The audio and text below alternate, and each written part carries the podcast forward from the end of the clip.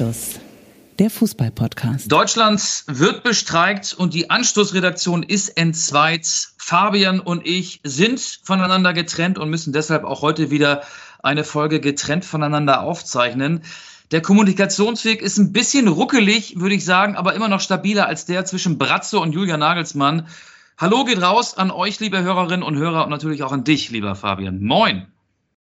Ich grüße dich und ich grüße natürlich auch die lieben Anstoßfreundinnen und Freunde da draußen. Man mag sich fragen, Mensch, das klingt ja im Hintergrund so, als sei der gute Mann gar nicht in seinem noch nobleren Nobelviertel, sondern irgendwo in Zentralamerika. Und ich muss sagen, ja, ihr habt die besten Ohren der Welt. Ja, ihr hört richtig.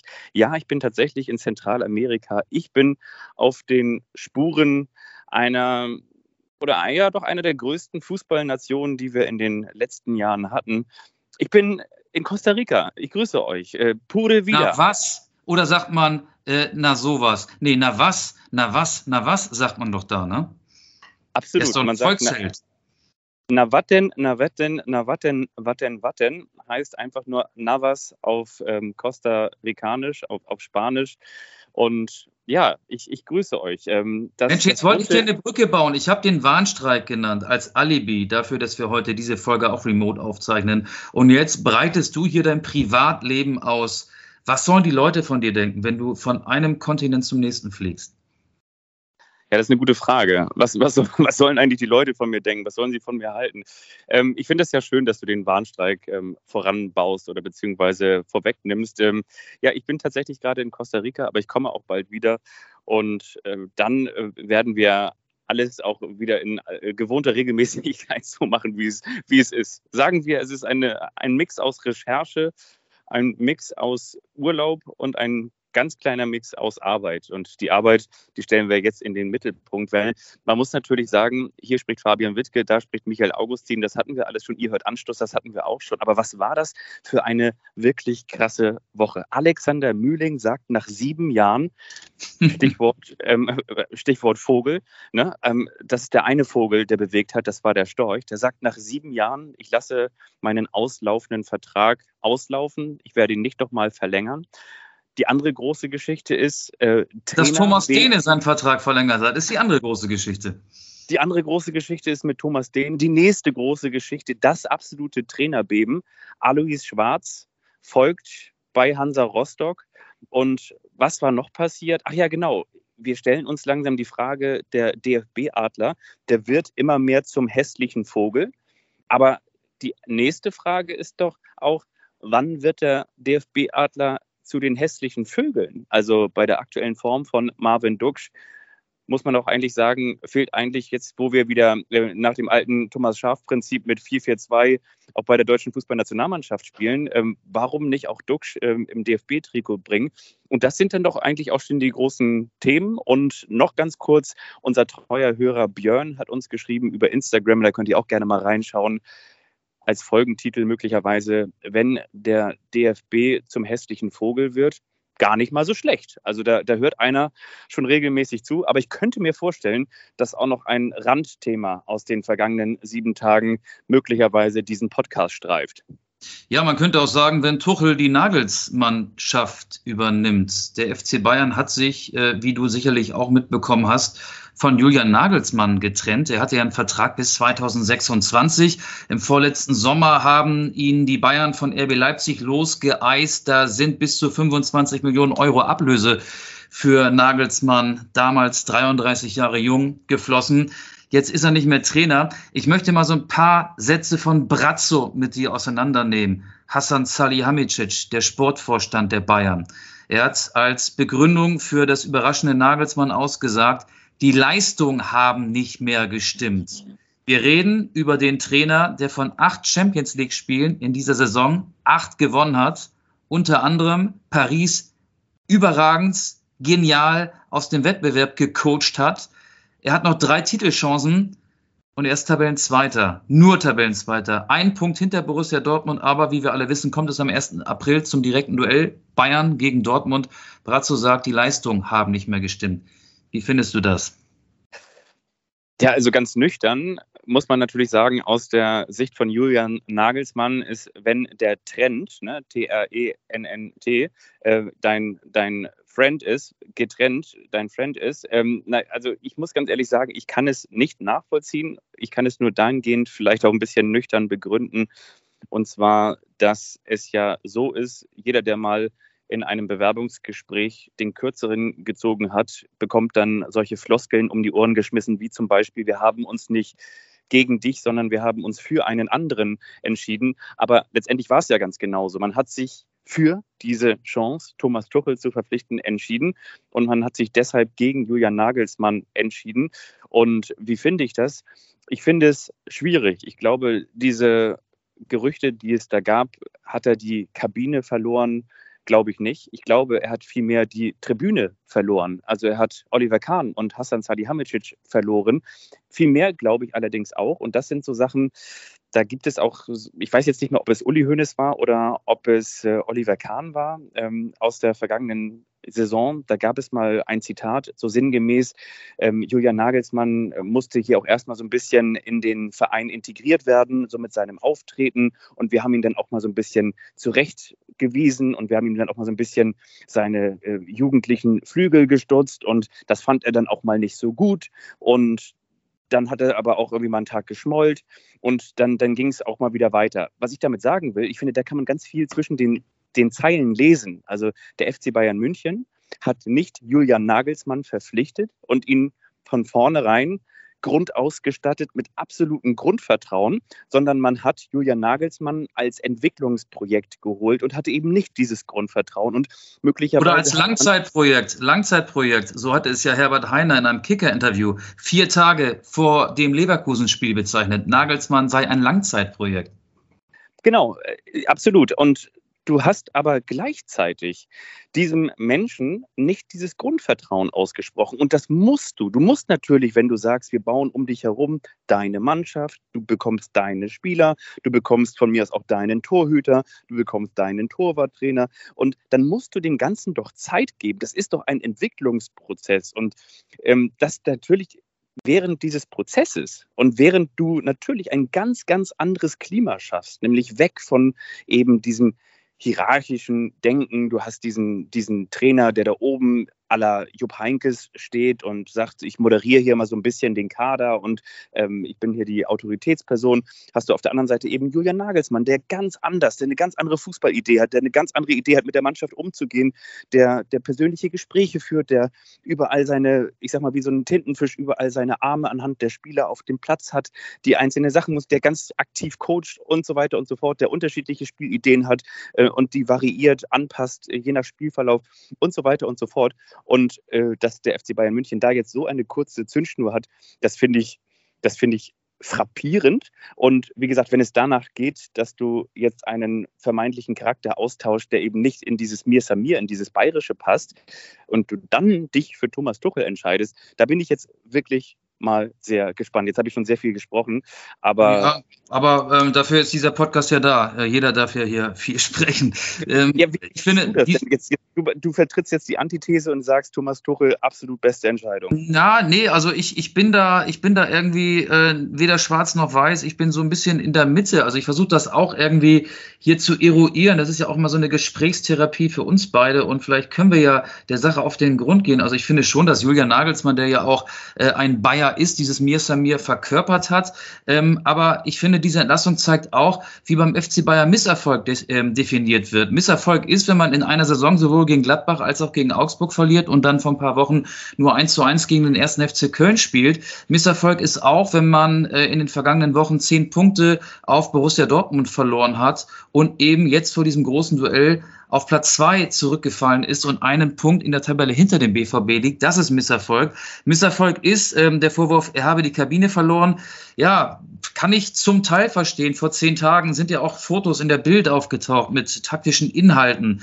Da gab es einen Maulwurf. Also irgendjemand hat ja diese Fotos gemacht und hat dafür gesorgt, dass der exklusive Blick in die Kabine, das ist das Heiligtum bei jedem Bundesligaverein, dann doch möglich war. Ähm, so gesehen kann man sagen, ja, Nagelsmann hatte die Kabine vielleicht nicht im Griff, weil eben diese Fotos ähm, an die Öffentlichkeit geraten sind. Ich möchte dich noch mit einem zweiten Zitat von Brazzo konfrontieren. Er hat auch gesagt, Natürlich gab es einige Probleme, Disziplinlosigkeit. Natürlich können wir nicht die ganze Mannschaft austauschen. Damit sind wir bei Sané und Gnabry, die ab und zu zu spät kamen. Wir sind auch bei Gnabry, der zwischendurch mal äh, bei der Fashion Week in Paris war, äh, sein Jet-Set-Leben natürlich dann auch äh, ausgelebt hat auf seinen Social-Media-Plattformen. Ähm, ja, auch das ist vielleicht dann ähm, eine Sache, über die Nagelsmann gestolpert ist. Was er nicht sagt, also was Salihamidzic nicht sagt, ähm, Nagelsmann hat äh, dafür gesorgt, dass Manuel Neuer sehr schlecht auf die Bayern zu sprechen ist, weil er eben Tapalovic äh, rausgeschmissen hat. Ähm, ich glaube auch, dass die Beziehung zur Bildreporterin bei den Bayern, bei Kahn, bei Heiner, bei Brazzo äh, wesentlich schlechter ankam, als sie es eigentlich gesagt haben. Das können die nicht gut finden ähm, wenn eine äh, ja, ehemalige Sportreporterin der Bild plötzlich mit einem der wichtigsten Angestellten des FC Bayern liiert ist. Und vielleicht fanden sie auch seine extrovertive Art, äh, extrovertierte Art, seine Kleidung, seine Sprüche manchmal ein bisschen zu, zu keck. Ähm, oder den Nagel, der Julia Magelsmann, der äh, wann war das denn? Ich glaube, das war von einem Jahr oder so mit so einem E-Scooter oder mit so einem E-Skateboard zum Training gecruised kam ähm, sich da selbst auch vielleicht ein bisschen zu sehr nach Ansicht äh, der Bayern-Boss in den Vordergrund gestellt hat. Über sein Ausraster ähm, haben wir noch gar nicht gesprochen. Äh, vor ein paar Wochen, als die Bayern gegen Gladbach verloren haben, es war irgendwie Mitte Februar, glaube ich, da hat er sich doch mit Schiedsrichter Tobias Wels angelegt, erinnerst du dich? Da fielen so Sachen wie dieses weichgespülte Pack, danach wurde er mit einer Geldstrafe belegt. Ähm, ich glaube, das kam auch nicht so gut an. Ähm, und das meint Bratzo auch mit dem Satz, äh, wir haben Julian Julian sein lassen. Und diese Gesamtgemengelage hat dann auch dazu geführt, dass er entlassen worden ist. Aber trotzdem finde ich es krass, wenn ein Trainer, der drei Titelchancen hat, der in der Champions League alles richtig gemacht hat, entlassen wird. Aber beim FC Bayern werden eben andere Maßstäbe, andere Erfolgsmaßstäbe angesetzt. Jetzt habe ich viel gesprochen. Dann gehst du aber im Prinzip auch vom Saulus zum Paulus jetzt? Oder, also ich meine, du gehst jetzt von Julian zu Thomas und ich meine, zwei Sachen. Ich, gebe dir natürlich recht. Ich gebe dir natürlich recht. Aber du weißt doch im Vorwege, du weißt doch im Vorwege, dass du einen 35-jährigen Trainer holst und eben keinen ähm, Ende 40-jährigen, Anfang 50-jährigen oder geschweige denn sogar Mitte 60-jährigen. Du holst einen 35-jährigen Trainer.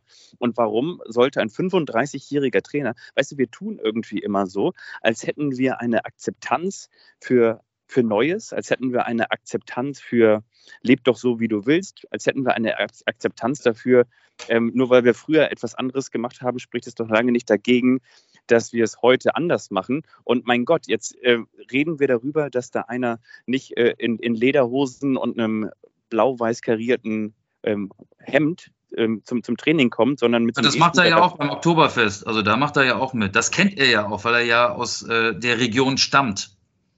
Ja, genau, aber ich meine, jetzt kommt er da mit dem E-Scooter. Also warum denn nicht? Auf der anderen Seite beschweren wir uns, wenn der FC Bayern München mit, mit dem Bus irgendwie, ich sag mal jetzt 15 äh, Kilometer ähm, zum nächsten ähm, Training fährt und jetzt kommt da einer dann irgendwie klimaneutral mit dem E-Scooter um die Ecke gebraust, dann passt das irgendwie nicht in die Ausstellung. Ja, das war ja nur so eine Vermutung, ne? Das ist jetzt ja, äh, in meiner aber, Aufzählung dabei gewesen, aber das, das passt ja so zu dieser Figur Julian Nagelsmann, der sehr eloquent ist und er es, glaube ich, auch genießt, wenn er mal einen raushaut auf Pressekonferenzen, wenn er damit die Schlagzeilen bestimmt.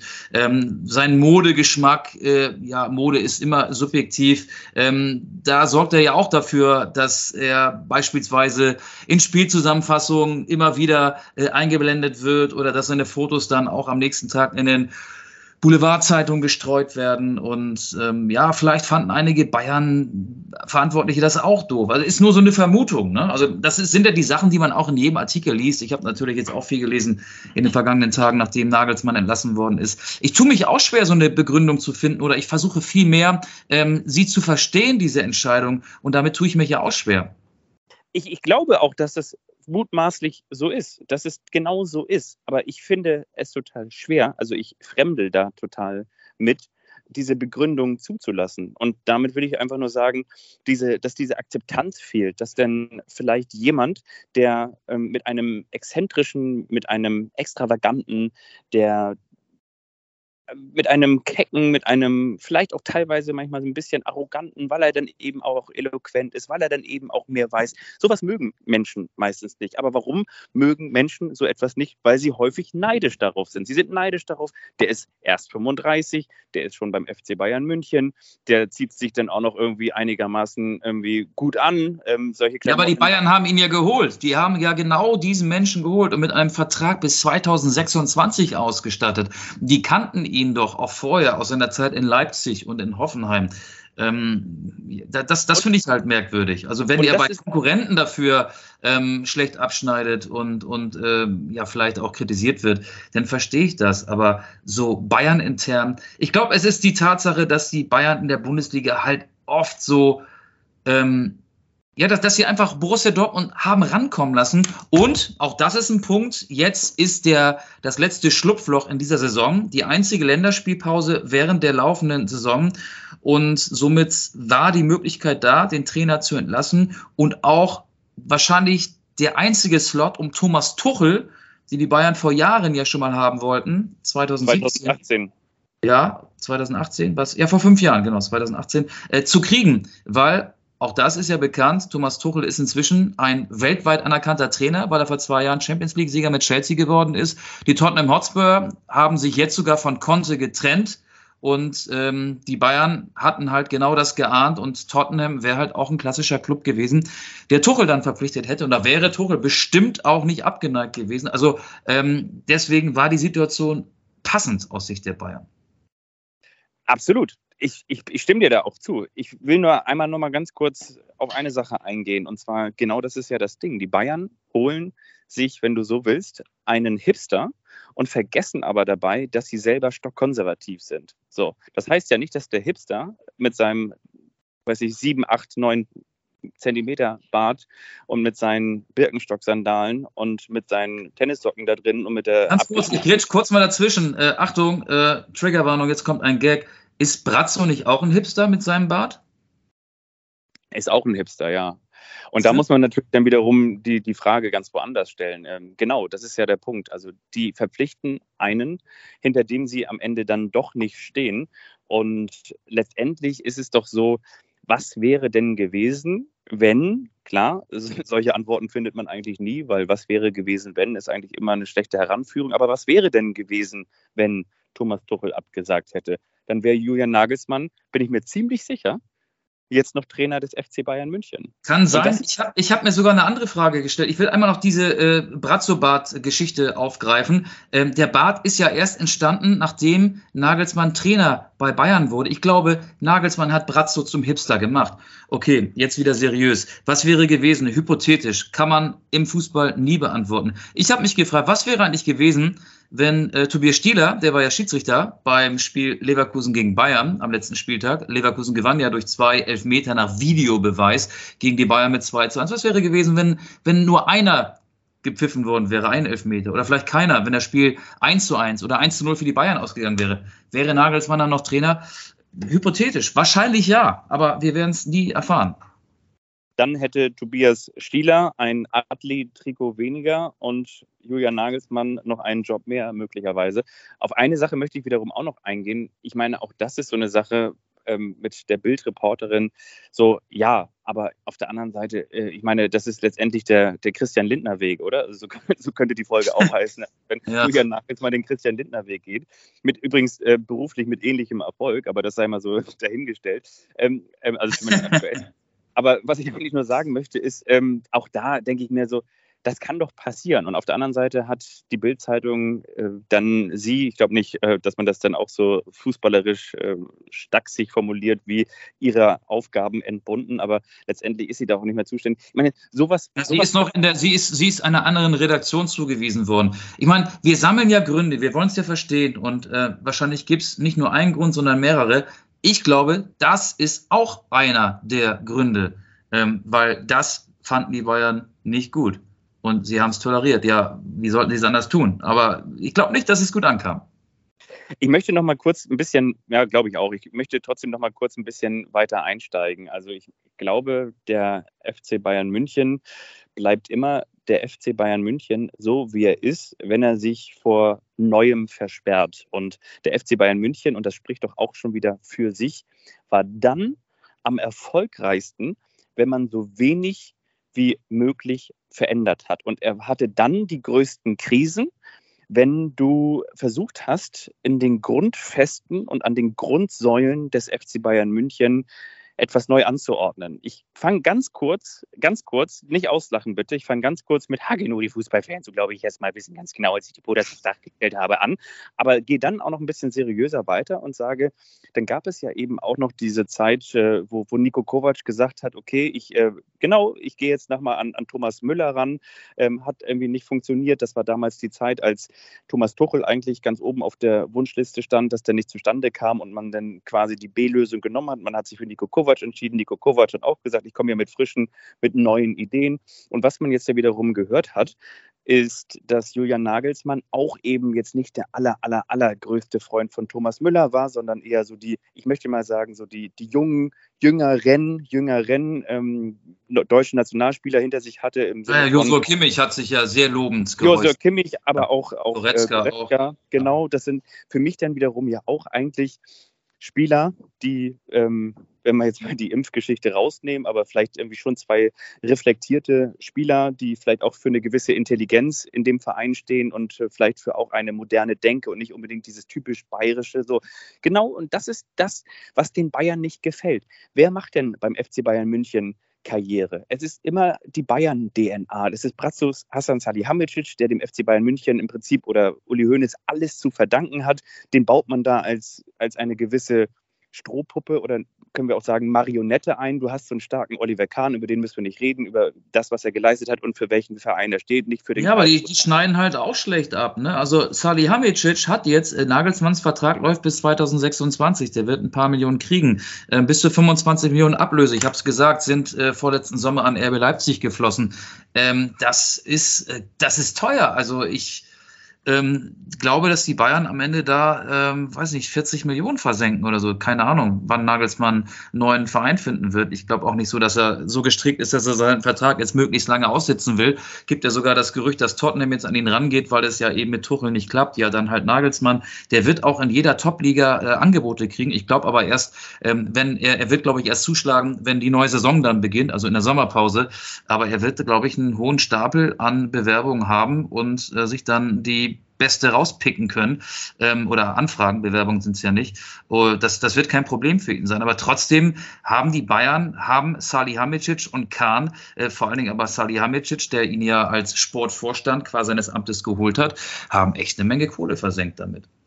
Die haben unfassbar viel Kohle versenkt. Und das will ich ja damit sagen. Die Bayern stehen sich selbst im Weg, weil sie nicht den Mut haben, in das vermeintlich Ungewisse zu investieren oder beziehungsweise sich in einem Ungewissen fallen zu lassen. Was sie hätten machen müssen, ist, wir gehen jetzt mit dem Nagelsmann-Fallschirm aus dem Flieger raus und springen jetzt einfach mal raus und gucken, wo wir ankommen. Da hatten sie den Mut einfach nicht zu. Sie haben viel früher die Reißleine gezogen und haben gesagt, okay, wir, wir trennen uns von dieser Geschichte und wir nehmen jetzt doch wieder irgendwie den, den vermeintlichen Sicherheitsschirm. Aber was ich daran so erstaunlich finde, was ich daran so erstaunlich finde, ist, dass du dich dann aber von dem einen ich will jetzt nochmal dieses alte Wort aus den 2010ern verwenden, dass du dich jetzt von dem einen Laptop-Trainer trennst und den Laptop-Trainer, der das Wort Laptop-Trainer äh, mit, Olli, mit Oliver Kahn, sag ich schon, mit, mit Jürgen Klopp quasi mit geprägt hat, dass du den dann holst, der wiederum dafür bekannt ist, dass der ja nun vor allen Dingen eines mitbringt, und zwar neben seiner fachlichen Kompetenz einen ganz, ganz eigenen Kopf. Ja, aber er ist äh, ein Welttrainer, muss man einfach sagen. Wenn du die Champions League gewinnst und dann noch als äh, Fremdsprachler, also er gut, er hat mit dem englischen Verein die Champions League gewonnen, aber er war in Paris, er war mit PSG erfolgreich, ohne die Champions League mit Paris zu gewinnen. Aber das hat weder ein Trainer vor ihm noch einer nach ihm äh, geschafft. Er war ähm, mit dem FC Chelsea, wie gesagt, 2021 Champions League-Sieger. Er ist ähm, neben Jürgen Klopp der deutsche Top-Trainer. Und was das angeht, haben sich die Bayern, glaube ich, auf der Trainerposition überhaupt nicht verschlechtert Brazzo muss mit Tuchel auch seinen Ruf retten. Der muss funktionieren. Brazzo wird nicht hart angegangen. Vielleicht für das Geld, das er versenkt hat. Vielleicht ähm, für die Naivität, Nagelsmann mit so einem langen Vertrag bis 2026 auszustatten. Aber wenn du Nagelsmann feuerst und Tuchel in einem Atemzug als Nachfolger holst, dann hast du dich auf der Position, glaube ich, nicht ähm, großartig verschlechtert. Die Frage, die ich mir stelle, gibt es Lederhosen in der Größe von Thomas Tuchel? Gibt es vegane Weißwürste auf dem Oktoberfest? Da bin ich mir nicht so sicher. Also in der Größe wird es die in jedem Fall geben. Die, die Frage ist halt, ob es eine vegane Lederhose gibt. Ne? Also wir wissen ja, da steckt ja auch so ein bisschen Tier mit dran und mit drin. Vegane Weißwürste gibt es auch. Ich möchte aber noch einmal ganz kurz ernst dazu werden. Und zwar, äh, da sind wir wieder bei dem Thema Hassan Salihamidzic als die gut bezahlte Marionette. Also ich glaube nicht. Und sag mir, wenn du das glaubst, aber ich glaube nicht, dass Hassan Salihamidzic entschieden hat, wir trennen uns jetzt von von ähm, Julian Nagelsmann und wir holen jetzt Thomas Tuchel, sondern das wird ja beim FC Bayern München ein, ein Gremium entscheiden. Ja, ja, keiner kann Salihamidzic, ne? aber als Sportvorstand ist Salihamidzic ja, wenn man sein Amt definiert, äh, für diese sportlichen Entscheidungen zuständig. Aber natürlich sind das Heiner, äh, Kahn und Salihamidzic, die das äh, gemeinsam entscheiden. Aber Brazzo muss halt dann seinen Kopf eher dafür hinhalten, weil er ja Sportvorstand ist. Ich glaube aber tatsächlich, dass auch eine, eine ganze Menge Tegernseer Hell da auch mit reinfließt in so eine Entscheidung. Und zwar. Uli Hoeneß, ich glaube nicht, dass das Tagesgeschäft eingebunden ist. Hönes hat doch vor sechs, äh, hat doch äh, neulich gesagt, äh, in sechs bis acht Wochen ist das Thema Nagelsmann erledigt. Also nicht, weil er glaubte, ähm, Nagelsmann wäre dann Geschichte, sondern äh, weil er glaubte, Nagelsmann würde einfach mit der Mannschaft so erfolgreich sein, äh, was er ja eigentlich auch ist, wenn man jetzt mal das kurze, kurze Zwischentief äh, mit dem Rückfall auf den zweiten Platz in der Bundesliga außen vor lässt. Ähm, ich glaube, Hoeneß ist wirklich eher so der Satellit, der über den anderen schwebt, also über den Vorstand um Kahn, Salihamidzic und Heiner, der Poltergeist vom Tegernsee, ähm, der bestimmt auch seine ganz eigene Meinung hat.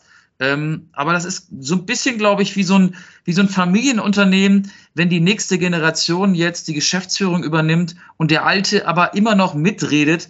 Und manchmal denkt man sich dann so, ja, lass ihn halt, aber ähm, besser wäre es gewesen, er hätte die Klappe gehabt. Ich glaube, ähm, so ist die interne Wahrnehmung im Bayern-Vorstand von Uli Hoeneß. Das kann ich mir sehr gut vorstellen, dass der da gar nicht involviert war. Ja, ich weiß es nicht. Ich habe für mich schon das Gefühl, dass dann die, die, alten, die alten Granten, die alten Arrivierten, gerade beim FC Bayern München gibt es da ja sehr, sehr viele, die dann da meinen, irgendwie, was sie denn noch irgendwie zu melden hätten und nicht. Und Stichwort, äh, du, du, du hast ein junges äh, oder du hast eine alte Marke und äh, gibst die jetzt an die, den Staffelstab gibst du jetzt an die nächste Generation weiter und der, der Alte mischt sich von hinten immer noch ein. Die Hannover 96-Fans werden sagen, wir wissen gar nicht, wovon ihr redet.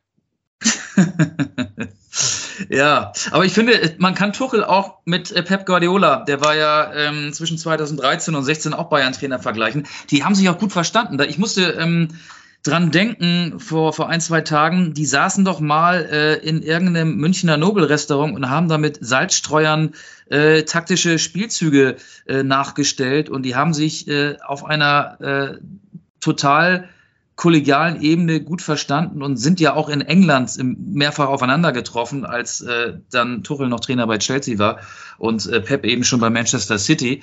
Und ich glaube schon, dass, dass das auch in die Richtung geht. Also Tuchel ist ein Freak. Ähm, der, der kann mit jeder Mannschaft Erfolg haben. Also natürlich kann er nicht mit Mainz 05 die Champions League holen, aber mit so einem Kader, wie ihn der FC Bayern aufgestellt hat, kann der die Champions League gewinnen und die anderen beiden Titel, äh, DFB-Pokal, Meisterschaft logischerweise auch. Äh, glaubst du, dass es ein Vorteil ist, dass der jetzt mit Dortmunder Vergangenheit am äh, Samstag auf Borussia Dortmund trifft? Ich glaube, das ist egal. Ich glaube, es ist wirklich egal, weil ich, äh, ich will mal sagen, es gibt ja 100 Prozent. Ne? Also es gibt eine Marke von 100 Prozent und dann kannst du immer noch sagen, wir werden 110 Prozent geben. So, ja, also es ist sicherlich so, dass dass ähm, dadurch, dass jetzt, ich sag mal, äh, Thomas Tuchel auf den BVB trifft, dass der BVB auf Thomas Tuchel trifft, dass Watzke auf Thomas Tuchel trifft nach dem Anschlag auf den Dortmunder Mannschaftsbus und nach diesem Spiel oder beziehungsweise rund um das Spiel gegen die AS Monaco von damals, diese ganzen Streitigkeiten, diesen Zwist, den es gab zwischen Watzke und Tuchel, den wiederum Watzke am Rande dieses Spiels gegen die AS Monaco bestätigt hatte und so weiter und so fort. Ja, das spielt alles rein. Aber trotzdem würde ich nur sagen, diese 100 Prozent, die an Rivalität, die an Spannung, die an Konstellationsaufreibung gegeneinander ohnehin schon vorhanden ist oder sind, diese 100 Prozent, die kannst du und brauchst du jetzt gar nicht mehr toppen. Also das werde ich, ich glaube, das spielt in dem Sinne keine Rolle, weil du sowieso schon das Maximum an, an Rivalität ja und, und an, an Esprit, was dieses Spiel versprechen könnte, schon erreicht hast. Und von daher ist das, glaube ich, egal. Ich, ich glaube, nochmal, was du davor gesagt hast, ist auch sehr spannend. Das ist ja auch das, was Thomas Tuchel gesagt hat. Er hat gesagt, er hat jetzt mit dem FC Bayern München, das ist absolut seine erste Wahl, den verheißungsvollsten Kader. Also damit meint er auch eben, was schon Talente, aber auch gleichzeitig und Qualität angeht in ganz Europa. Und das ist natürlich ein, ein Riesenprojekt. Und stell dir mal vor, Thomas Tuchel gewinnt mit dem FC Bayern München dies Jahr das Triple gar nicht mal so unwahrscheinlich. Tja, dann hat, ich sag mal, Julian Nagelsmann den Steigbügel ganz schön niedrig gehalten, oder? Ja, der darf sich dann auch ein bisschen als Meister, Pokalsieger und Champions League-Sieger fühlen. Ähm, so, ja, Otto Rehagel meinst du, damals 97? Ja, ja, genau. Ähm, ich halte das nicht für ausgeschlossen, dass die Bayern alle drei Titel abräumen. Ähm, Thomas Tuchel, kann man sagen, dass er und Aki Watzke sowas wie ziemlich beste Feinde sind? Watzke hat er mal gesagt, auch im Nachgang, als Tuchel nicht mehr bei Borussia Dortmund war, Tuchel sei ein schwieriger Mensch. Aber gut, ich meine, mit dieser Meinung steht Watzke ja auch nicht explosiv da. Ich meine, klar, an dieser Stelle holt man immer wieder dieses, dieses Video aus dem Mainzer Training raus, ne, ähm, wo dann wie Tuchel da äh, explodiert und das, das Training unterbricht und da ein Spieler zusammenstaucht und zusammenschreit. Und in diesem Fall ist nicht Erik Maxim Choupo-Moting gemeint, der jetzt zum dritten Mal auf Thomas Tuchel trifft nach Mainz und Paris Saint-Germain. Ja, äh, ich, ich, glaube, ich glaube wirklich, dass in Thomas Tuchel dieses Genie steckt. Und wie wir alle wissen, ist ein Genie auch immer sehr, sehr nah am Wahnsinn. Ich glaube aber auch, dass es das braucht. Und ich glaube auch, dass Pep Guardiola, äh, der ja auch sonst immer als der absolute Trainerguru galt und wo viele gesagt haben, der FC Bayern München hat den schönsten Fußball gespielt unter Pep Guardiola. Nicht den erfolgreichsten, weil das Triple haben sie damals auch nicht gewonnen. Aber ich, ich bin mal einfach wirklich sehr, sehr gespannt. Und ich glaube schon, dass zu einer gewissen Genialität auch ein, ein Wahnsinn gehört. Die Frage ist nur, wie man diesen Wahnsinn halt auch zulässt und wie man ihn dann vielleicht auch moderiert. Und ich glaube vor allen Dingen genau, dass man diesen Wahnsinn halt auch zulassen muss und man muss sich selber in die Augen schauen, also vielleicht im Spiegel oder vielleicht auch in der Vorstandsrunde und damit meine ich Heiner Kahn Salihamidzic und sagen, okay, was wollen wir? Wollen wir Tuchel? Dann müssen wir diesen Wahnsinn auch akzeptieren und müssen auch akzeptieren, dass es vielleicht innerhalb der Mannschaft mal irgendwelche ähm, Querschläger gibt, Menschen, die mit ihm nicht können. Aber dann gehen wir halt diesen Weg. Oder du stehst halt in zwölf Monaten oder in anderthalb Jahren wieder an diesem Punkt und sagst, okay, der hat noch einen Vertrag bis 2025, wir trennen uns jetzt aber vorher von ihm und ähm, weil Ole Werner jetzt frei ist, holen wir Ole Werner. Ich glaube aber, dass dieser Wahnsinn gar nicht mehr so ausgeprägt ist. Das hatte sich ja schon in seiner Zeit bei Paris Saint-Germain angedeutet. Da kam er ja, ich meine, da spielten auch schon Mbappé und Neymar, Messi noch nicht, aber Mbappé und Neymar spielten da auch schon bei PSG, als Tuchel da war. Und er kam ja mit diesen Stars sehr gut klar. Und das ist ja wirklich so eine, eine Ansammlung an Stars. Also bei Bayern München muss man ja sagen, die Spieler passen zusammen, die da verpflichtet worden sind. Da hat man ja nicht einfach den Katalog aufgeblättert und ähm, den, der das, äh, höchst, das, das Preisschild mit dem höchsten Preis trägt, verpflichtet nach diesem Motto geht ja Paris Saint-Germain bei seinen Transfers vor. Ähm, das war ja wirklich eine willkürlich zusammengestellte Mannschaft. Ähm, und das hat ja offenbar sehr gut funktioniert, auch zwischenmenschlich. Ich glaube, er ist nicht mehr so verkopft. Ähm, ich glaube auch, dass die Bayern, ähm, unabhängig davon, wer da jetzt auf der Trainerbank sitzt, das Topspiel am Wochenende gegen Dortmund zu Hause gewinnen werden. Habe ich ja auch schon ähm, vor der letzten Folge, äh, in der letzten Folge gesagt. Da hatten wir, glaube ich, auch drüber gesprochen. Oder was die vorletzte, ich weiß es gar nicht mehr. Aber bei dieser Einschätzung glaube ich, äh, bei dieser Einschätzung bleibe ich. Und dann wird Aki Watzke am Ende ziemlich schlechte Laune haben. Ja, das, äh, das, das denke ich definitiv auch. Das, das, das glaube ich auch, dass er dann schlechte Laune haben wird. Ich wollte dir trotzdem noch einmal ganz kurz widersprechen, was ich ja nur ungern mache. Oder nur zu, nur zu. ich höre kurz weg. Äh, zu, zu Chelsea-Zeiten, das war jetzt ja nun die vergangene Station. Erstmal gab es ja diesen völlig verrückten und durch die Medien auch schon sehr hoch gejazzten Händedruck da zwischen, war das, war das Conte und, und Tuchel? Oder, ja, äh, ja, ja, ja, genau. Ja, also ich meine, wie gesagt, also für solche Szenen ist Thomas Tuchel dann eben auch gut. Und beim FC Chelsea wurde er dann ja eben doch auch am Ende, so, so hört man ja, wegen interner Schwierigkeiten oder wegen internen Aneckens äh, gegangen und das eben, obwohl er die Champions League sogar auch gewonnen hat. Also ich will jetzt nicht sagen, dass man diesem, diesem, äh, diesem Tiger den Zahn gezogen hat. Vielmehr sehe ich Thomas Tuchel als den Hai, wie man ja weiß, der die Zähne, die scharfen Zähne verliert, aber die automatisch nachwachsen. Ja, schönes Bild. Ähm, ich glaube aber, dass die Bayern, sie haben einen Trainer aus dem sehr hohen Regal rausgeschmissen und sie haben aus einem ebenso hohen, wenn nicht sogar noch höheren Regal einen Trainer verpflichtet.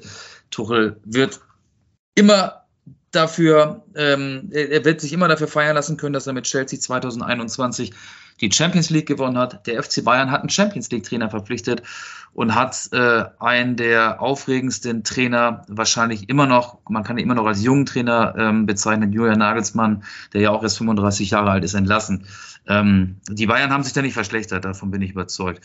Aber das davon, ist so. Ja, aber davon, na, davon bin ich auch überzeugt. Und ich meine, wenn du natürlich nach diesen Bayern-Kriterien dir einen Trainer schnitzen kannst, und da gucken wir natürlich immer in dieses Champions League-Trainer oder Champions League-Sieger-Trainer-Regal, ne? Und dann sagst du natürlich am liebsten ein, der nicht aus, nicht aus Deutschland äh, kommt oder der Deutsch spricht, der in der Kabine Deutsch spricht und der, der irgendwie so von mir jetzt auch die, die mit, mit den Werten sich so ein bisschen anfreunden kann. Und jetzt war das bei Thomas Tuchel so, der, der lebt ja aktuell auch in München. Der war, glaube ich, irgendwie, so hieß es doch, irgendwie 20 Minuten später war er da und hat mit äh, genau. Salihamidzic ähm, fünf oder vier, fünf Stunden gesprochen. Also natürlich ist das dieses berühmte Arsch auf Eimer Modell. Auf der anderen Seite ne, möchte ich einfach nochmal gleichzeitig sagen, mit Hansi Flick hattest du eben eher dann so Typen, ähm, so, eher so, so ein Typ Jupp Heynckes, so der, ich sag mal so, der jetzt vielleicht selber so ein bisschen in den Hintergrund tritt, der den Kader moderiert, der aber am Ende auch unfassbar erfolgreich ist und trotzdem den du dann auch nicht halten kannst, weil auch er letztendlich an Hassan Salihamidzic gescheitert ist. Und ich bin da einfach mal wirklich sehr, sehr gespannt, weil wenn, wenn Thomas Tuchel irgendwann beim FC Bayern Geschichte sein sollte, dann frage ich mich auch tatsächlich, okay, wen willst du dann noch holen? Ach, bis dahin gibt es wieder neue Stars am Trainerhimmel. Bei Hansi Flick frage ich mich, ob er im äh, Winter in Katar kurz mal gedacht hat, hm, wäre ich bloß bei den Bayern geblieben. Ist das schon die Überleitung zur Nationalmannschaft oder wollen wir da gar nicht so tief einsteigen? Doch, finde ich, müssen wir auf jeden Fall noch mal ganz kurz, also bevor es natürlich zum großen Duell Domenico Tedesco gegen Hansi Flick kommt, oder beziehungsweise, ich, ich habe das ja eingangs so ein bisschen spaßeshalber gesagt, aber ich meine mal jetzt ganz im Ernst, wir nähern uns der Debatte und sagen, wir reden über die aktuell formbesten Spieler und wir reden vielleicht auch über Konkurrenten im Sturm, die da heißen ähm, Berisha äh, vom FC Augsburg, dann ist doch die deutsche Fußballnationalmannschaft eigentlich auch tatsächlich gar nicht mehr so weit davon entfernt, den, den passenden ähm, Co-Partner im, im Sturm für Niklas Füllkrug vielleicht auch noch mit zu verpflichten. Marvin Duksch. Ja, ja, jetzt, wie gesagt, also vor Jahren hätte ich auch noch drüber gelacht und habe gesagt, okay, ähm, beim FC Bayern München, äh, beim FC Bayern München sage ich schon, beim FC St. Pauli hatte man immer das Gefühl, als hätte er so einen so Backstein im Schuh und ähm, dem verspringt ja jeder Ball und äh, der kann ja gar keinen Fußball spielen. Dann wird der Torschützenkönig mit Holstein Kiel in der zweiten Liga. Okay, und dann hat er sich danach bei Düsseldorf und Hannover 96 eher mehr schwer getan in der ersten Liga. Aktuell ist er aber sehr, sehr formstark, hat schon siebenmal getroffen, in den letzten Spielen eigentlich fast immer.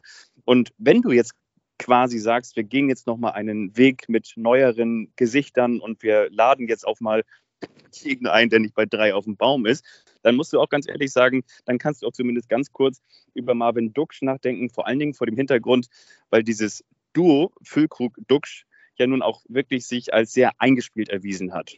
Ich muss dich sogar korrigieren. Marvin Duksch hat sogar achtmal getroffen ja, in der Bundesliga-Saison. Was dagegen spricht, was dagegen spricht, ist die enge Verzahnung zwischen A-Nationalmannschaft und U21. Die Spieler, die Flick jetzt ähm, ja nominiert hat, zum ersten Mal nominiert hat, Kevin Schade kam ja zum Einsatz. Ähm Obwohl, wenn man ganz kurz, da muss ich die einmal ganz kurz unterbrechen. Also, wenn man in die Kiefer von Marvin Duksch und Niklas Füllkrug schaut, dann kann man von einer engen Verzahnung nun wirklich nicht sprechen. Aber die A-Nationalmannschaft und die U21, die haben sich doch sogar zusammen äh, getroffen. Es gibt gemeinsame Termine. Berisha, Schade, Felix Metscher, das sind Spieler, die aus der U21 kommen, die jetzt in der A-Mannschaft gespielt haben. Also der, die Durchlässigkeit soll ähm, erhöht werden, dass mehr Spieler aus dem Bereich dann auch in der A-Nationalmannschaft andocken. Das spricht gegen Duxch, aber ich meine, Allein die Tatsache, dass Füllkrug jetzt funktioniert, wir haben ja auch schon oft drüber gesprochen. Was hat der Junge für ein Pech gehabt in seiner Karriere? Wie oft war der verletzt? Jetzt ist er in der Bundesliga bei 15 Toren, hat es im letzten Moment auf den viel zitierten WM-Zug geschafft, ist mit zwei Toren und guten Leistungen der Spieler, der diese ganze Blamage noch am ehesten für sich nutzen konnte. Jetzt trifft er wieder im ersten Länderspiel nach dieser WM-Blamage zweimal beim 2 zu 0 gegen Peru. Jetzt steht er bei fünf Länderspielen und fünf Toren für die Nationalmannschaft. Ich meine, der ist jetzt der Stürmer Nummer eins, muss man ehrlicherweise sagen. Und das ist doch reines Glück. Also der war ja niemals ernsthaft ein Kandidat bei, bei Hansi Flick. Das kann ja niemals einer gewesen sein. Der war vor einem Jahr noch äh, Zweitligaspieler bei Werder Bremen. Wie oft der Zufall da auch reinspielt, und das zeigt ja auch ein bisschen, in welcher Notsituation die Nationalmannschaft gewesen ist. Es zeigt aber auch, dass sich Hansi Flick nicht zu schade gewesen ist, diesen Spieler mit zur WM nach Katar zu nehmen. Und ähm, bei Marvin Duksch wäre ich mir nicht so sicher. Das wäre natürlich eine Wahnsinnsgeschichte, wenn vom Aufsteiger plötzlich beide Stürmer für Deutschland spielen. Äh, da glaube ich aber eher doch, dass die Spieler ähm, die aus der U21 kommen. Und, und Berisha hat auch achtmal getroffen, wobei ich sagen muss, äh, Dux ist spektakulärer. Bei Berisha waren, glaube ich, auch ein paar mehr Elfmeter dabei. Ähm, ja, der ist halt jetzt da. Und dann gibt es ja noch Lukas Metscher vom VfL Wolfsburg, der gerade verletzt ist. Der wird wahrscheinlich dann auch wieder nominiert werden, weil er vom Stürmertyp halt äh, einer ist, der so noch nicht im Kader von Flick vorhanden ist, auch wenn der nicht mehr Tore erzielen wird als Marvin Dux. Äh, aber ein charmanter Gedanke auf jeden Fall. Stimmt, das war mein Gedanke. Ähm, Berisha war auf der einen Seite so, ja, wo ich mich gefragt habe, da fehlte mir irgendwie so ein bisschen die Quote, aber nee, stimmt, bei mir war eigentlich der Gedanke, jetzt habe ich es auch wieder bei, bei Felix Matcher, wo ich gedacht habe, so okay, den jetzt sofort zu nominieren, ja, klar. Kann ich, kann ich auch nicht verstehen. Ist aber eine andere Position. Ne? Mittelfeldspieler. Lukas, sein Bruder ist ja Mittelstürmer, ja. der war ja auch schon oft dabei, äh, obwohl er bei Wolfsburg jetzt auch nicht so viele Tore erzielt hat. Und jetzt ist er ja schon länger verletzt. Aber ähm, zu Füllkrug noch mal ganz kurz. Ich meine, das ist wirklich eine, eine, Geschichte, ich will nicht sagen, die nur der Fußball schreibt, aber ich will einfach nur mal sagen, das ist doch wirklich der, der Wahnsinn, weil man muss dazu ja auch noch sagen, unter Markus Anfang häufig draußen gewesen. Also auch da hieß es so, ja, und äh, weiß nicht, äh, gab auch mal, ich will nicht sagen disziplinar, aber auf jeden Fall haben die halt nicht ge, nicht gematchert, also die haben nicht zusammengepasst. Und dann muss man dazu ja auch sagen, wegen dieser Passaffäre oder vielleicht nicht nur wegen dieser Passaffäre, aber auch hauptsächlich wegen dieser Passaffäre. Impfpass. Äh, Impfpass.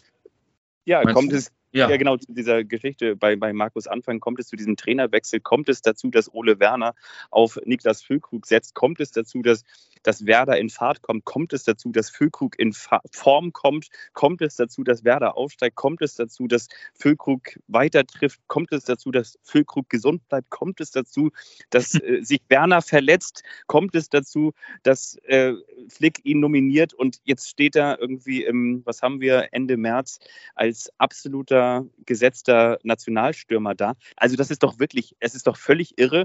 Und für und mich die nächsten Elfmeter darf er wahrscheinlich ausschießen. Äh, Kai Havertz hat es ja nicht so gut gemacht. Also der steigt im Ranking. Und wenn du siehst, wie der sich präsentiert bei der Pressekonferenz, er ist ja wegen seines Alters auch einer der erfahrenen Spieler, der wirkt so aufgeräumt, der ist unterhaltsam, der scheint auch äh, ein gutes Standing zu haben im Team, sagt dann auch so Sätze wie, dass er die jungen Spieler an die Hand nimmt und ähm, der passt da rein und der, ich weiß nicht, ob er selbst jeden Tag begreift, was da gerade passiert, ähm, aber der ist richtig wichtig und man kann nur hoffen, dass der sich nicht verletzt, weil der wird ja logischerweise dann auch ähm, für die WM, äh, WM sage ich schon, für die EM 2024 wichtig werden.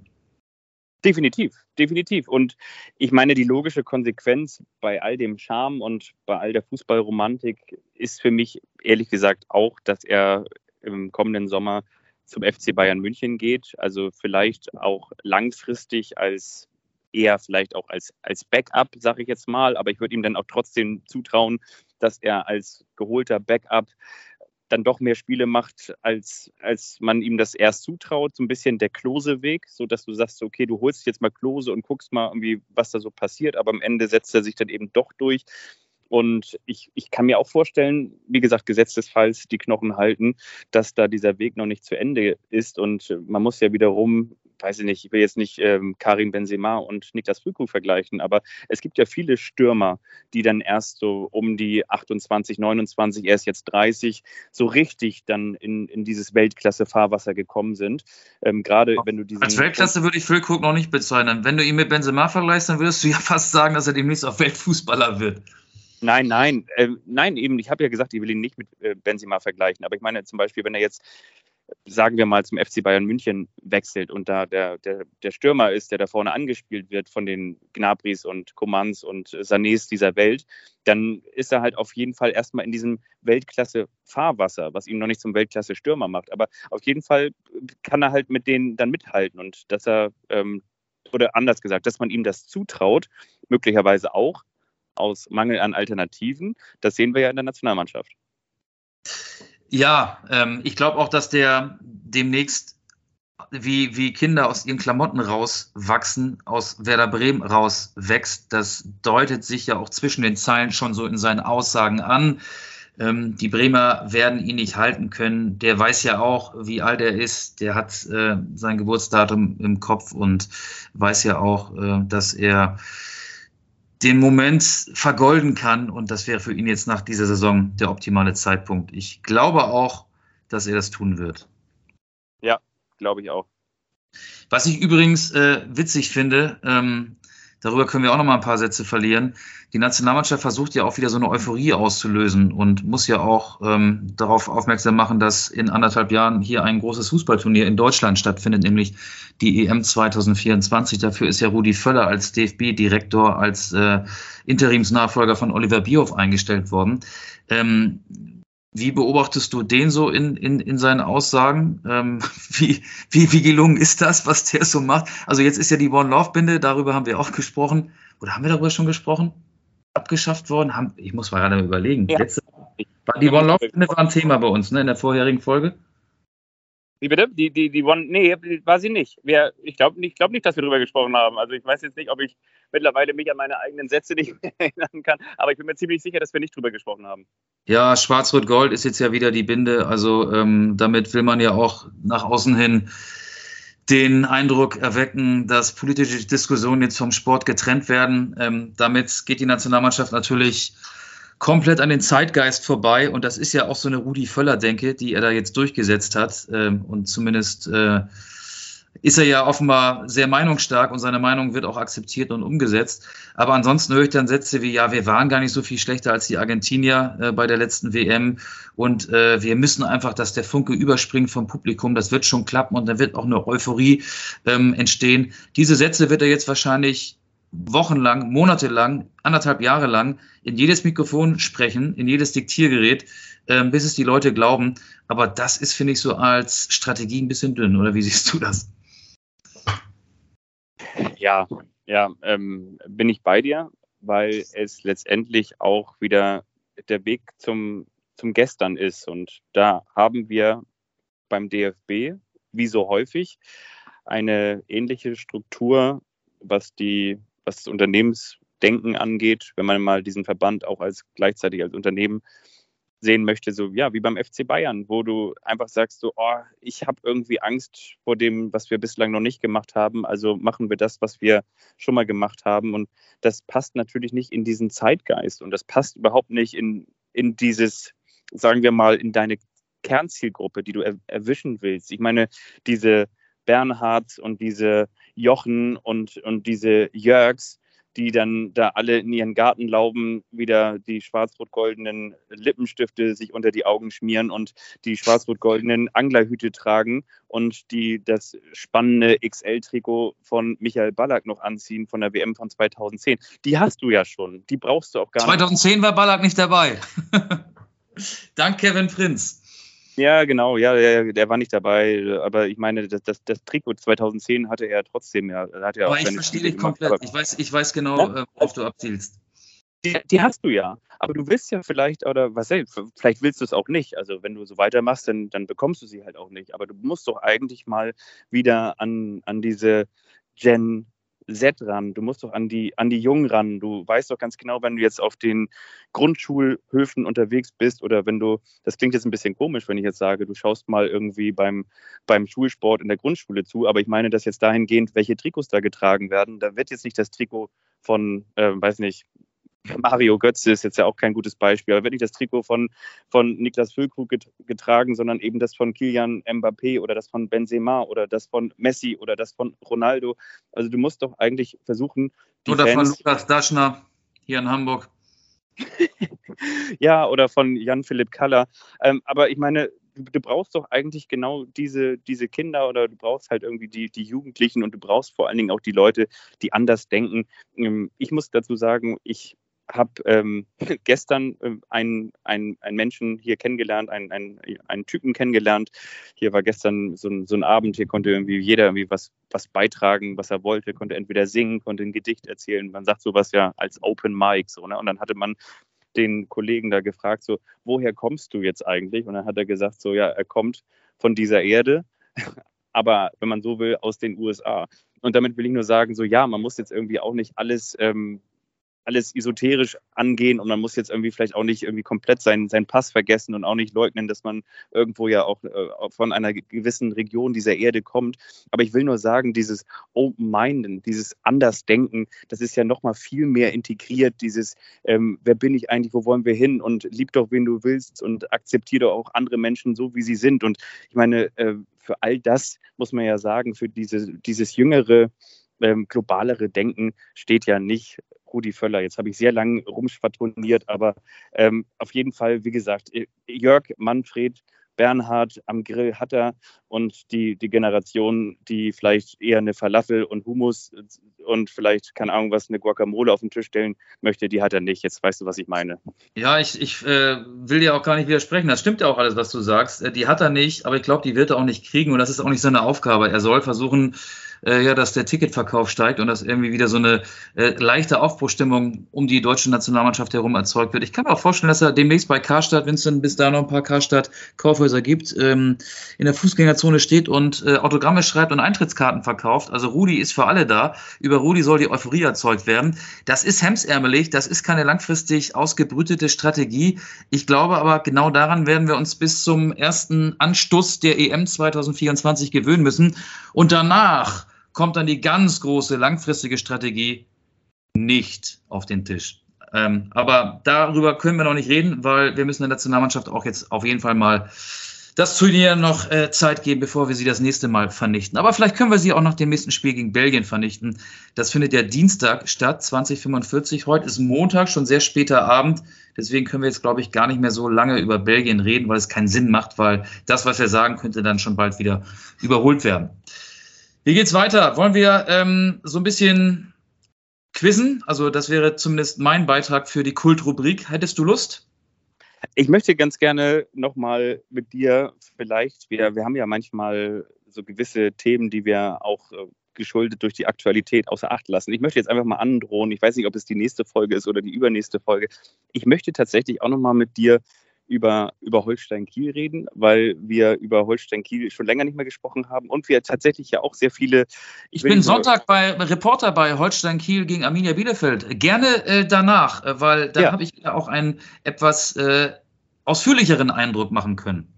Wir müssen ja auch nicht die ganze Folge über Holstein Kiel reden, aber ich habe irgendwie so das Gefühl, dass sich da gerade so ein bisschen was zusammenbrodelt, irgendwie nicht nur von Fanseiten, sondern auch viele, also da steht ja so ein bisschen der, der ganz große Umbruch, also die letzten aus der Aufstiegsmannschaft, die verabschieden sich dann jetzt im Sommer nach vielen, vielen Jahren und äh, vielen Fans missfällt das und äh, irgendwie hat man so das Gefühl, dass Holstein Kiel auf der Stelle steht und das äh, auf der Stelle tritt und dass da, wenn da irgendwie was nachkommt, dann ist es der Torschützenkönig König aus der fünften Liga.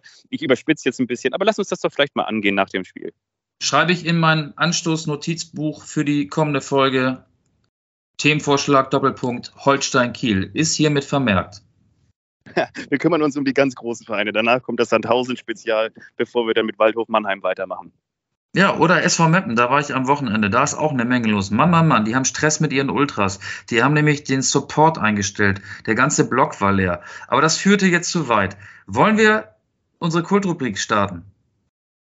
Lass uns das gerne machen. Komm. Dann geht's jetzt los.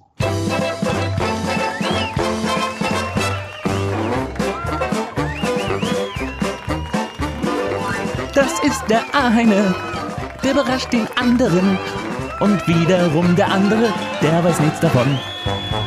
Das ist der eine, der überrascht den anderen und wiederum der andere, der weiß nichts davon.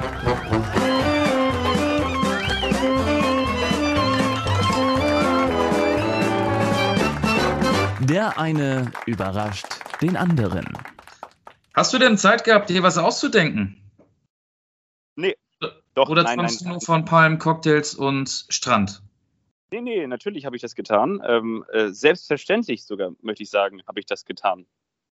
Ja, dann entscheide du, möchtest du anfangen oder soll ich anfangen? Okay, dann äh, fange ich gerne an und ich fange gerne an. Und zwar, ich bin ja im, im Land des, des Fußballweltmeisters der Herzen. Ich bin ja in Costa Rica, in Zentralamerika. Und ich habe mit dir oder beziehungsweise für dich und für euch alle da draußen ein kleines Costa Rica-Quiz vorbereitet. Und wir haben natürlich schon über einen der ganz Großen gesprochen, der den Fußball hier in Costa Rica, ich will nicht sagen groß gemacht hat, aber der ihn auf jeden Fall bis ins oberste Regal, um das nochmal wieder mit drin zu haben, getragen hat. Und äh, jetzt ist die Frage, über wen sprechen wir? Ja, über den Torhüter. Ähm, Navas. Wir sprechen nicht über Kayla Navas, sondern ich möchte noch vorher mit dir über den Spieler sprechen, der beim WM-Eröffnungsspiel 2006 doppelt traf. Und zwar gegen den WM-Gastgeber, gegen Deutschland. Weißt du noch, wie dieses Spiel ausgegangen ist? 4-2. Weißt du, wer die Tore schoss für Costa Rica? War das Kempel? Nein, Campbell, ja, sehr gut. Auch ein großer Name im kostarikanischen Fußball. Möchtest du weiterraten oder soll ich Oder war das Van Schop? Es war Van Schop. Es war. Wenn der ich spielt, jetzt. Der spielt, immer noch. der spielt immer noch. Der Paulo Van Schop? Nee, das glaube ich nicht. Nee, spielt nicht mehr, du hast recht.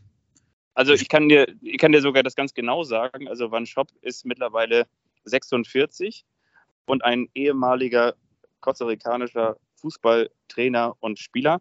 Das ist richtig. Er traf zweimal gegen Deutschland und zwar zum zwischenzeitigen Ausgleich. Und er verkürzte auf 2 zu 3 aus kostarikanischer Sicht in der 73. Minute. Ich möchte mit dir aber dann auch noch mal ganz kurz, ich glaube, wir hatten schon vor etlichen Monaten mal über dieses Spiel gesprochen, aber jetzt bietet sich das ja vielleicht noch mal an, ganz kurz auf die deutschen Tore blicken. Weißt du noch, wer das 1 zu 0 schoss? Ähm, Philipp Lahm hat getroffen. Ja. Äh, Oliver Neuville auch. Nein, aber ein, ein sehr, sehr erfolgreicher Trainer im österreichischen Vereinsfußball hat. Ja, Miroslav Klose hat zweimal getroffen und das andere Tor würde ich einfach mal Lukas Podolski zuschreiben. Nein, das, das Tor schoss ein ehemaliger Bremer, ein ehemaliger Dortmunder und ein, ehemaliger, und ein, ehemaliger Spieler vom FC Toronto. Das ist richtig. Thorsten ja. Frings. Ja, FC Bayern wäre auch möglich gewesen. Auch natürlich FC Bayern München. Ja, ist ja völlig klar. Und äh, glaube auch den entscheidenden, kann das sein, dass er den entscheidenden Elfmeter gegen Argentinien verwandelt hat? War das nicht so? Nee, gegen Argentinien äh, war er nicht dabei. War nicht dabei? Gegen Argentinien, nee, Quatsch, gegen Italien war er nicht dabei. Argentinien hat er getroffen. Ich glaube sogar den entscheidenden. Aber gut, ich, äh, das, das ist äh, eine andere Geschichte. Das gucke ich gleich nochmal nach, während du mit deinem Quiz weitermachst. Jetzt kommen wir zu dem großen ähm, Kayla Navas Quiz. Und zwar möchte ich noch einmal ganz kurz mit dir in die Erfolgsgeschichte von Kayla Navas blättern, der ja dreimal die Champions League gewann und das unter anderem ja zweimal tat mit, mit welchem Verein? Real Madrid. Sogar insgesamt dreimal. Unter Sinedin Sidan dreimal. Ähm, erst ist er nach Spanien in die zweite Liga gewechselt, dann ging es weiter zu Udi Levante, dann ging es weiter zu Real Madrid, erst als Ersatztorhüter von Iker Casillas. Und als er dann da verdrängt wurde, ging er zu Paris Saint-Germain. Also man kann schon sagen, das war eine absolute Weltkarriere. Meine Frage darf, an Darf ich dich ganz kurz unterbrechen? Ähm, ja. Tim Borowski, Tim Borowski hat den Elfmeter gegen Argentinien verwandelt. Ich habe das, das lässt mir keine Ruhe. Ähm, nachgeguckt. Neuville trifft, Ballack trifft, Podolski trifft, Borowski trifft, Esteban Cambiasso hat danach vergeben. Danach war Deutschland im Halbfinale. Tim Borowski. Stimmt. Okay, ja, cool. Danke fürs Nachblättern. Also jetzt zurück zum großen Kayla Navas Quiz. Die Frage ist, bei welchem Verein spielt Kayla Navas jetzt? Er spielt nicht mehr bei Paris Saint-Germain, da war er ja auch lange.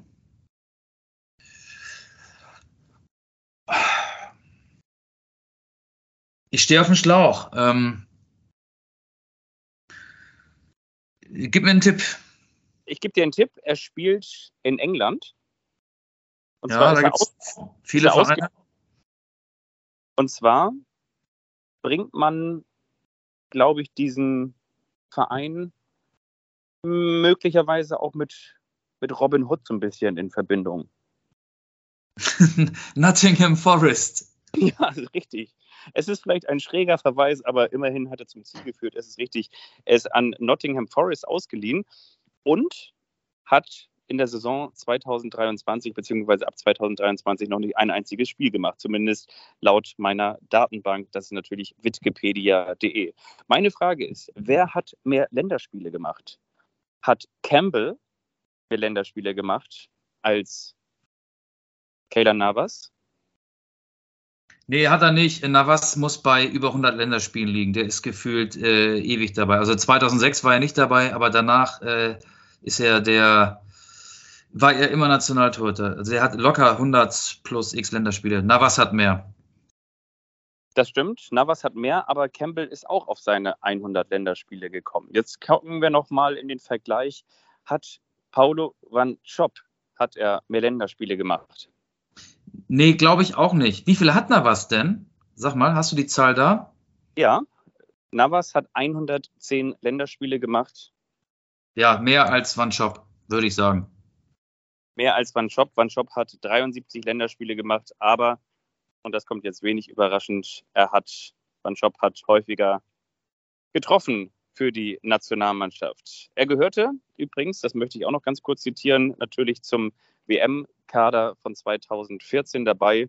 Da kam es ja zum größten Erfolg der kostarikanischen Nationalmannschaft, weil sie bis ins Viertelfinale preschte. Erst dort über 120 Minuten ohne Gegentor, auch dank einer herausragenden Leistung von Kayla Navas, erst im Elfmeterschießen gegen die Niederlande geschlagen war. Also, was hatten wir? Wir haben insgesamt viermal die Clubweltmeisterschaft, einmal der spanische Meistertitel, dreimal die Champions League, dreimal der Supercup, zweimal französischer Meister mit Paris Saint-Germain, dreimaliger Man of the Match bei der Weltmeisterschaft 2014 und UEFA Torhüter des Jahres 2017 2018.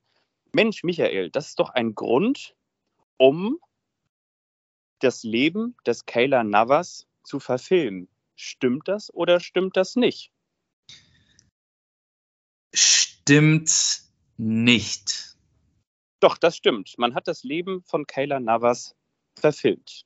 Aber wie hieß dieser Film? Hieß er Kayla Navas Held Torhüter? Hieß der Film Kayla Navas denn? Hieß er Kayla Navas Navas Navas denn? Oder hieß er It's Me Kayla Navas? Hieß er Kayla Navas Pfostenlaste rettet? Oder hieß er Kayla Navas die wahre Geschichte des Champions League-Siegers? Was war das erste nochmal? Das Kayla Navas Held Torhüter. Nee, es hieß, er hieß It's Me. Okay, ich äh, gehe noch einmal ganz kurz durch, dann darfst du dich noch einmal festlegen. Also Kayla Navas Held Torhüter. Kayla Navas denn? Dann habe ich noch vergessen, Kayla Navas Costa Ricard die Welt. It's Me, Kayla Navas. Kayla Navas Pfosten Latte rettet oder Kayla Navas die wahre Geschichte des Champions League-Siegers? Ja, dann so. Die wahre Geschichte des Champions League-Siegers. Und nicht It's Me, Kayla Navas? Doch, aber das wolltest du mir doch ausreden, oder nicht? Ja, das musst du einfach mal sagen. Ja, it's, dann bleibe ich dabei. It's me, Kayla Navas. Okay, die Antwort ist leider falsch, denn der Film, der über ihn gedreht wurde und sein, äh, ja, sein, seine glorreiche Zeit als Torhüter beschreibt, heißt natürlich Kayla Navas, Costa Rica, die Welt. Nein, die heißt natürlich ähm, Kayla Navas, die wahre Geschichte des Champions League-Siegers. Ah, war ich ganz dicht dran. Hab mich Kayla dann doch Navas. auf die falsche Ja. Fährte setzen lassen. Kayla Navas hat drei Kinder. Tick, Trick und nee, ah nee, das war bei Neuen Live. Also Kayla Navas hat drei Kinder, aber wie heißen sie? Ich habe insgesamt fünf Namen. Nur, nur, nur drei sind richtig. Und du musst raten, welche. Ja. Also, heißt seine Tochter Kayla Swift? Heißt sein Sohn Kayla Junior? Heißt seine Tochter Daniela? Heißt sein Sohn Matteo? Oder heißt sein Sohn Thiago? Drei sind richtig, zwei sind ausgedacht. Also einer ist Kayla Junior, Junior, dann Daniela und äh, Matteo, glaube ich auch. Also du glaubst, Kayla Swift ist ausgedacht? Ja, halte ich für ein Gerücht. Okay. Ähm, Daniela hast du gesagt, gibt es auch? Die gibt es. Daniela gibt es tatsächlich, Kayla Junior gibt es nicht. Ach, okay, dann gibt es Matteo und den anderen. Thiago und Daniela ist richtig. Genau. Stimmt es oder stimmt es nicht? Ist es wahr oder ist es ausgedacht? Dass Daniela, die Tochter von Kayla Navas, mit einem der Söhne von Sinedin Sidan zusammen ist. Boah, dann muss der aber sehr früh Vater geworden sein, ne? Ähm, die ist ja noch naja, sehr. er ist 36. Ja, ja, ja, so mit. Dann, dann ist, dann ist der. Sidan sind doch auch Anfang, Ende, Ende 10, Anfang 20, oder?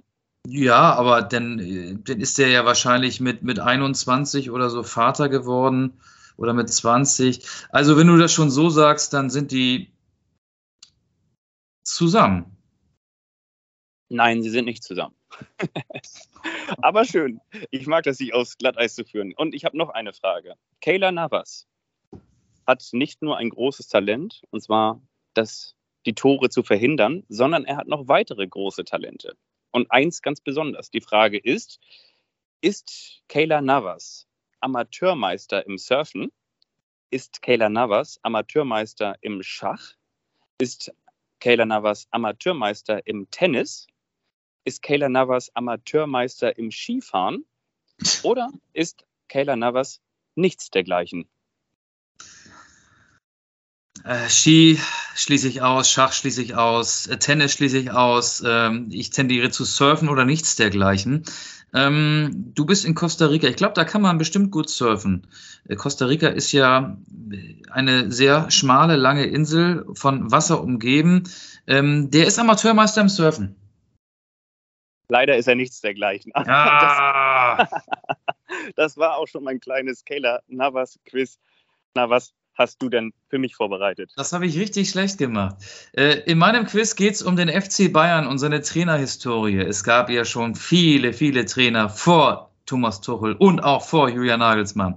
Ich frage dich, ich nenne dir jeweils Namen und du sagst mir, waren, war derjenige Bayern-Trainer? Ja oder nein? Einige habe ich mir ausgedacht, die an und andere logischerweise nicht. Bist du bereit für dieses kleine Spielchen? Ja, natürlich.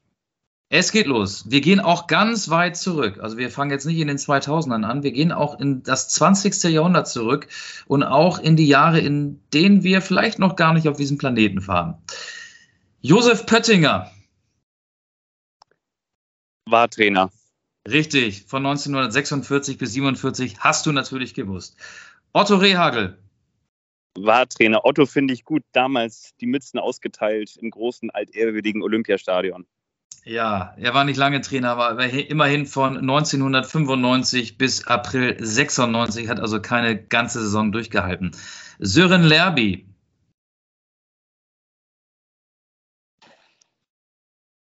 Sören Lerby war, glaube ich, Trainer, oder?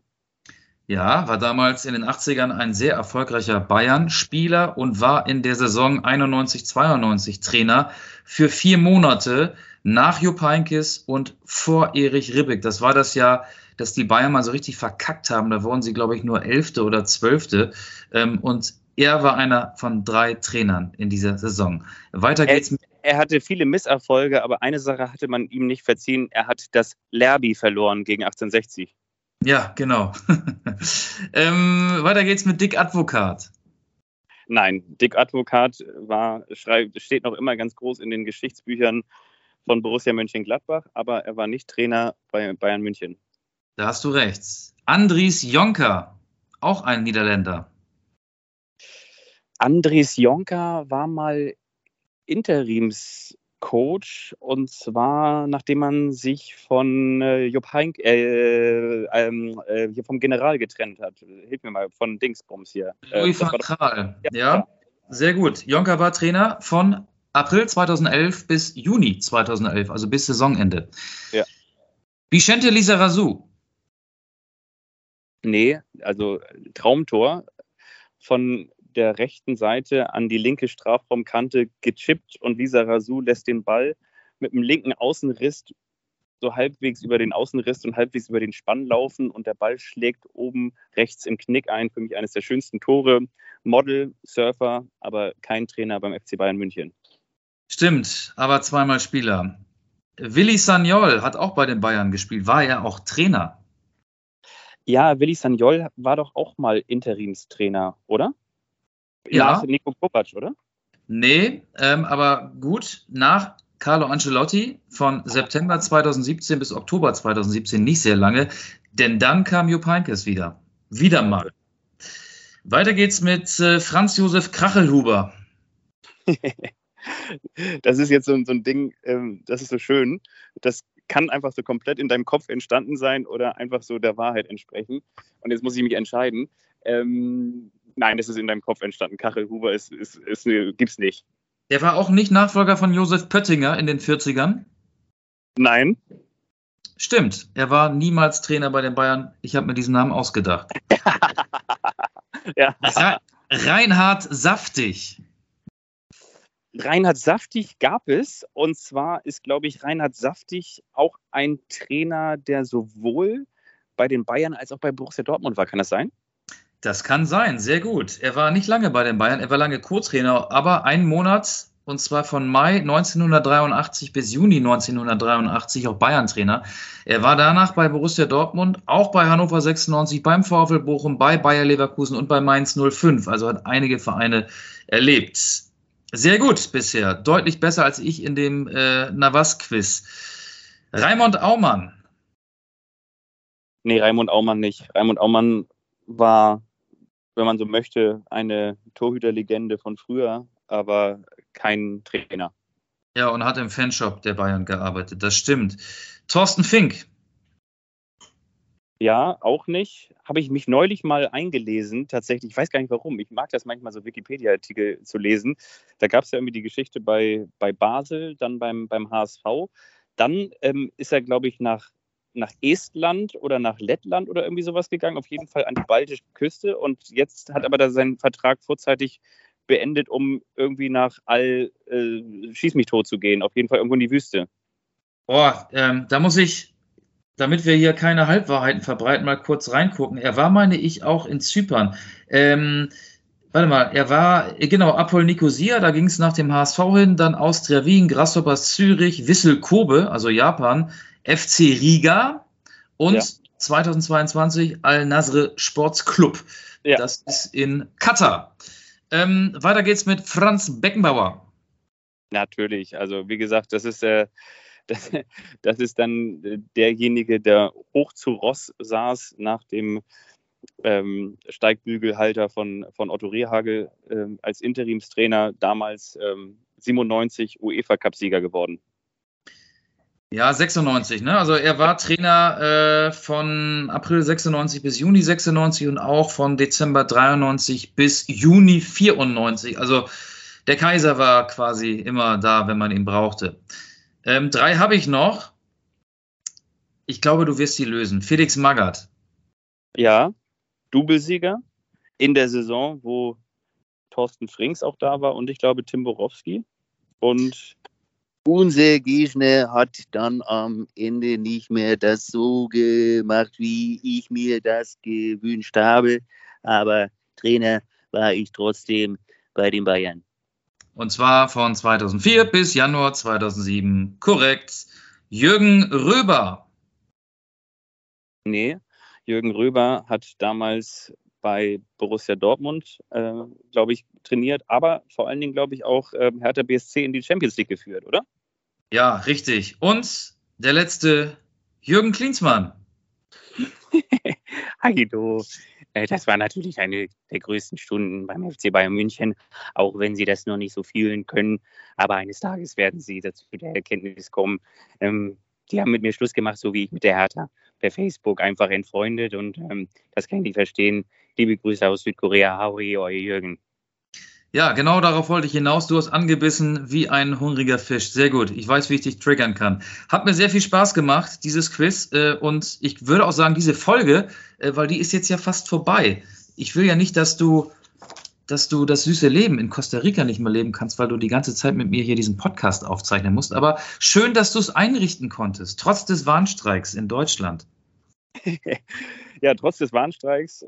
Wir, wir wollen euch weiterhin warnen davor, dass es theoretisch Streiks geben kann. Ach nee, lassen wir das einfach. Ja, vielen Dank. Mir hat das total viel Spaß gemacht. Wie du merkst, äh, äh, auch das ist ja heutzutage alles möglich. Weißt du, du gehst in ein fremdes Land und kannst trotzdem dich äh, auf die Themen, die uns und das Newsgeschehen beherrschen, zugreifen. Es ist ein Wahnsinn. Also es war eine tolle Folge. Und jetzt brauchen wir noch einen Song. Ne? Ähm, welchen Song können wir denn mal da einbauen? Ich weiß es nicht. Habe ich einen parat? Ähm, habe ich einen parat. Ich möchte ähm, doch hier äh, Tender Love packe ich rauf. Von, ich glaube, Monika heißt die. Tender Love. Tender Love. Love Me Tender, das ist hier die alte Geschichte von Elvis, sondern Tender Love, ich glaube, Monika heißt die. Mm, ja, dann nehme ich, ähm, boah, ich habe gerade irgendwie, ich habe ehrlich gesagt vergessen, mir Gedanken über einen Song zu machen, aber ich finde bestimmt einen.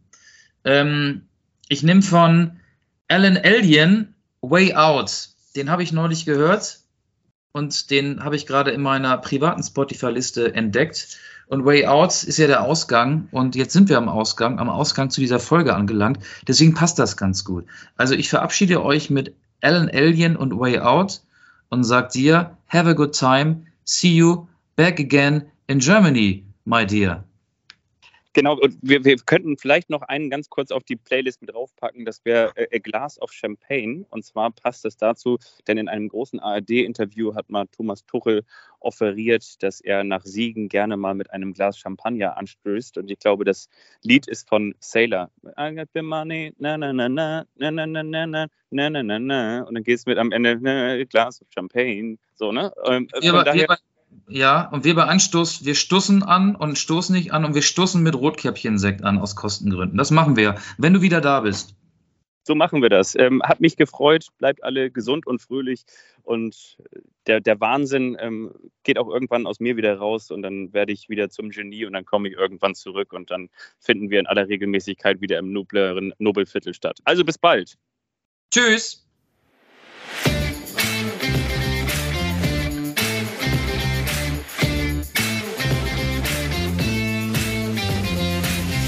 Anstoß, der Fußball-Podcast.